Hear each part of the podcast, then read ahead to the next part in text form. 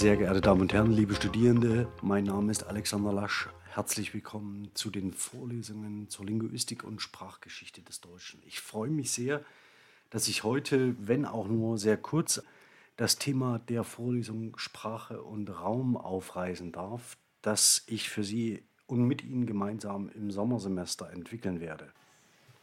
Denn die wenigen Facetten, die ich ausgewählt habe in der kurzen Vorstellung heute für das Sommersemester, sind noch längst nicht alle relevanten Bereiche, in denen die Kategorien Sprache und Klang miteinander in Beziehung und Relation stehen und sich in diesem Spannungsverhältnis beschreiben ließen. Wenn Sie noch Anregungen haben, Wünsche, Bedarf und Kritik, melden Sie sich nur bitte bei mir, das würde mich freuen. Für heute erst einmal wünsche ich Ihnen Freude beim Zuhören und hoffe, dass Sie über das Semester wieder dabei sind bei dem Thema Sprache und Raum.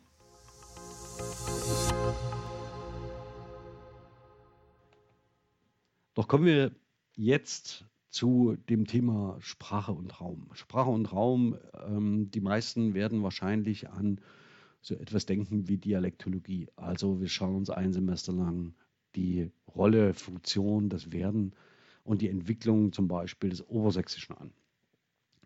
Das wird nur ein sehr, sehr kleiner Teil in dieser Vorlesung sein, denn ich würde mir gerne die beiden Kategorien Sprache auf der einen und Raum auf der anderen Seite hinsichtlich verschiedener Facetten mit Ihnen anschauen. Und beginnen möchte ich mit dem, was vielleicht das naheliegendste ist, aber vielleicht auch nicht zwingend als allererstes beim Thema Sprache und Raum in den Blick kommt, nämlich mit Ihnen als Sprecherinnen, die sich im Raum verorten.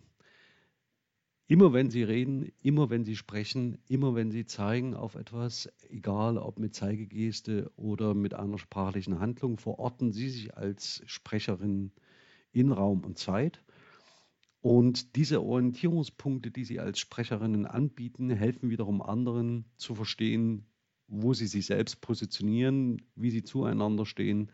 Und das ist die erste entscheidende Dimension für den Zusammenhang von Sprache und Raum.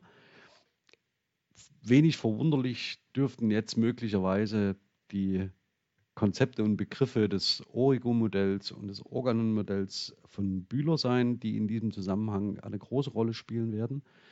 Und ähm, wir werden dann noch ein Stück weiter schauen in Richtung der kognitiven Linguistik äh, im Hinblick auf die Frage, welche grammatischen ähm, Phänomene lassen sich denn mit dieser Selbstverortung von Sprecherinnen äh, verbinden? Und wie bilden sich daran bestimmte grammatische Kategorien aus? Jetzt mal aus einer satzfunktionalen Perspektive, wie zum Beispiel sind Adverbien gestaltet und wozu setzen wir sie ein? Wozu brauchen wir sie und welche Formen können sie im Deutschen annehmen und so weiter und so fort, sodass wir da einen ganz klaren Bezug haben zu äh, sprachlichen Phänomenen auf dieser Ebene.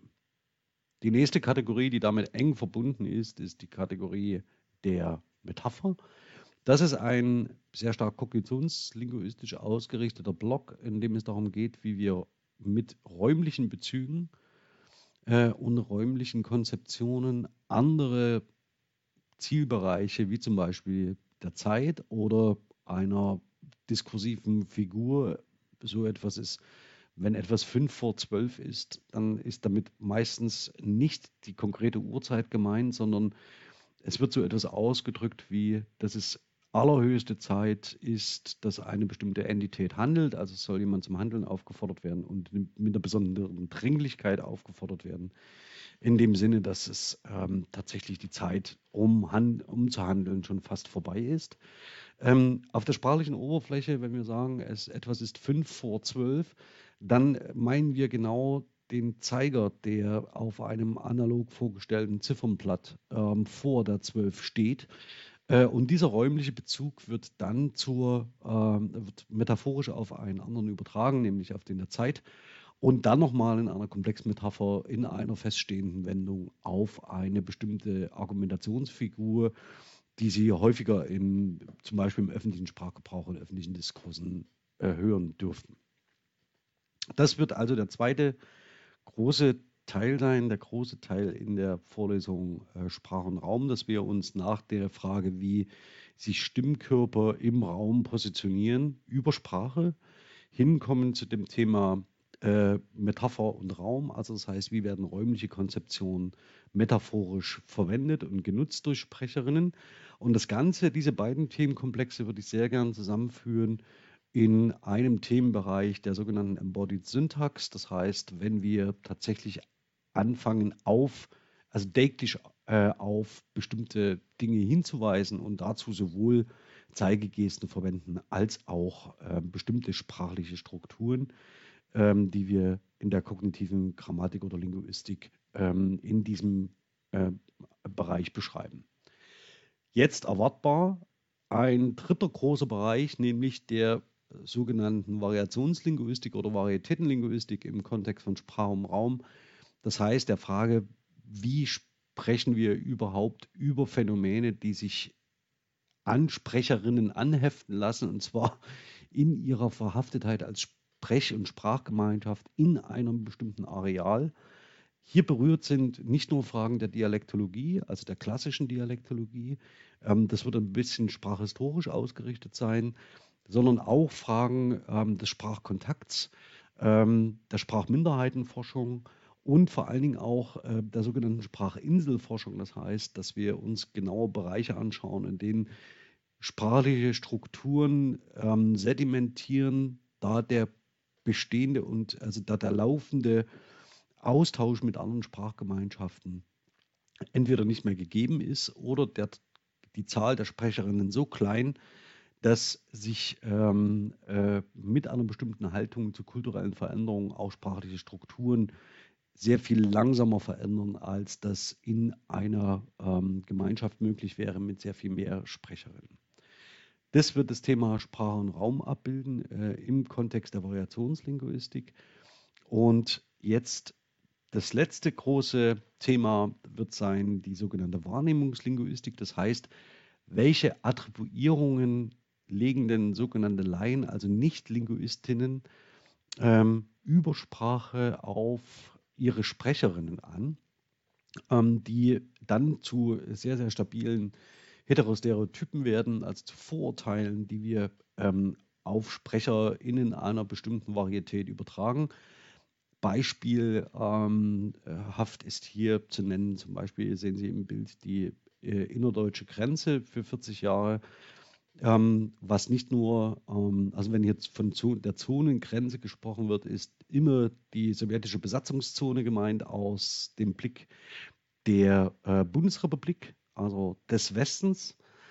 Ähm, und daraus leiten sich nicht nur ähm, äh, etwaige Bezeichnungen für diejenigen, die jenseits der Grenze wohnen, ab, so etwas wie Zoni, ja, also das heißt ein Mitbewohner der Zone, äh, oder Wessi und Ossi und so weiter und so fort, sondern knallharte Stereotype äh, in Bezug auf ähm, bestimmte Dialekte und bestimmte, man kann gar nicht sagen Dialekte, denn das Ostmitteldeutsch ist streng genommen kein Dialekt, sondern es ist eine Mischvarietät, eine Ausgleichsvarietät. Also das heißt auf bestimmte Sprechweisen in bestimmten Regionen, damit auf ihre Sprecherinnen und damit ähm, auf Bewertungen von kompletten Sprachkollektiven und Sprachgemeinschaften. Ähm, ich muss Ihnen nicht sagen, dass das Obersächsische nicht den besten Ruf hat, äh, aber auch nicht den schlechtesten, je nachdem, welche Aspekte man befragt. Und genau um diese ähm, äh, Aspekte der Wahrnehmungslinguistik wird es uns im letzten Teil der Vorlesung gehen. Mit diesem ganz kurzen Überblick über die je unterschiedlichen ähm, thematischen ähm, Aspekte dieser Vorlesung Sprache und Raum möchte ich ganz gerne dieses Einleitungsvideo beenden. Würde Ihnen jetzt in der Vorlesung sehr, sehr gern ähm, noch im Detail unsere Tools und Arbeitsoberflächen vorstellen, einen Blick mit Ihnen werfen gemeinsam auf den Vorlesungsplan, in dem Sie sich orientieren können und äh, würde mich freuen über Ihre Assoziation zum Thema Sprache und Raum. Das heißt, möglicherweise gibt es Themen, die ich jetzt hier noch nicht expliziert habe, die Sie aber sehr stark interessieren. Es werden noch andere, sehr viele andere Themen denkbar, aber ich würde mir ganz gern die Möglichkeit offen halten, mit Ihnen darüber zu sprechen und ins Gespräch zu kommen und das nicht vorwegzunehmen. Und das möchte ich mit Ihnen jetzt anschließend in der Videokonferenz zur Vorlesung machen. Die Links sind in der Matrix-Gruppe geteilt. Freue mich auf, sehr auf das Semester, auch wenn es wieder unter besonderen Vorzeichen startet und breche jetzt an dieser Stelle hier ab und bin ganz herzlich für die, die nicht zur Vorlesung kommen, das wieder trotzdem sehen. Ihr Alexander Lasch und alle anderen sehe ich gleich in der Matrix-Gruppe. Also bis gleich.